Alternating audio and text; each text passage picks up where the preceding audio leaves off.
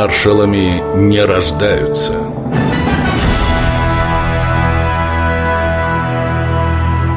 Василий Соколовский Москва – город-герой. Возможно, наша столица получила бы это почетное звание и без его помощи. Но именно Василий Соколовский отправил в марте 1965 года особое письмо в ЦК КПСС. Москва, возле которой были разбиты не знавшие поражений гитлеровские полчища, незаслуженно забыта. В мае нынешнего года вся страна будет праздновать 20-летие Великой Победы. Героический подвиг москвичей у стен своего родного города никогда не померкнет. По воспоминаниям внучки маршала Натальи, этот документ подписали еще два прославленных военачальника – Конев и Рокоссовский, после чего решение в Президиуме Верховного Совета было принято очень быстро, буквально за пару месяцев. Когда мы жили в Хлебном переулке, и я училась в институте, то все время спрашивала деда, какой из периодов Великой Отечественной войны ему больше всего запомнился. И он неизменно отвечал, что это была битва за Москву.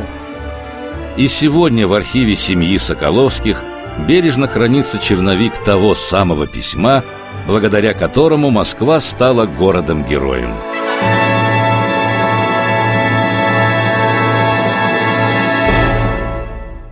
Тихий, спокойный, уравновешенный человек. В 20 лет стал преподавателем сельской школы. Но тут началась гражданская война, и он добровольцем ушел на фронт. Впоследствии маршал Соколовский утверждал, там, на передовой, своя особая школа жизни, когда учиться заново приходилось едва ли не каждый день. Дочь военачальника Светлана рассказывала.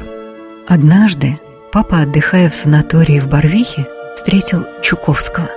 Они долго разговаривали, но Корней Иванович не знал, кто его собеседник. Только на прощание спросил отца, «А кто вы по профессии?» «Учитель», — последовал ответ. Когда они расстались, Чуковский подошел к своим знакомым и стал рассказывать, что говорил сейчас с очень интересным человеком, который, оказывается, учитель. Когда Корнею Ивановичу наконец раскрыли тайну, он был поражен – а ведь совершенно не похож на военного. В ночь с 8 на 9 мая 45 года в пригороде Берлина Карлсхорсте состоялось подписание акта о беззаговорочной капитуляции фашистской Германии. Когда церемония завершилась, Василий Соколовский заявил всем присутствующим генералам. Тысячу раз был прав Шекспир, сказавший в свое время – кто начал злом, тот и погрязнет в нем. Василий Соколовский.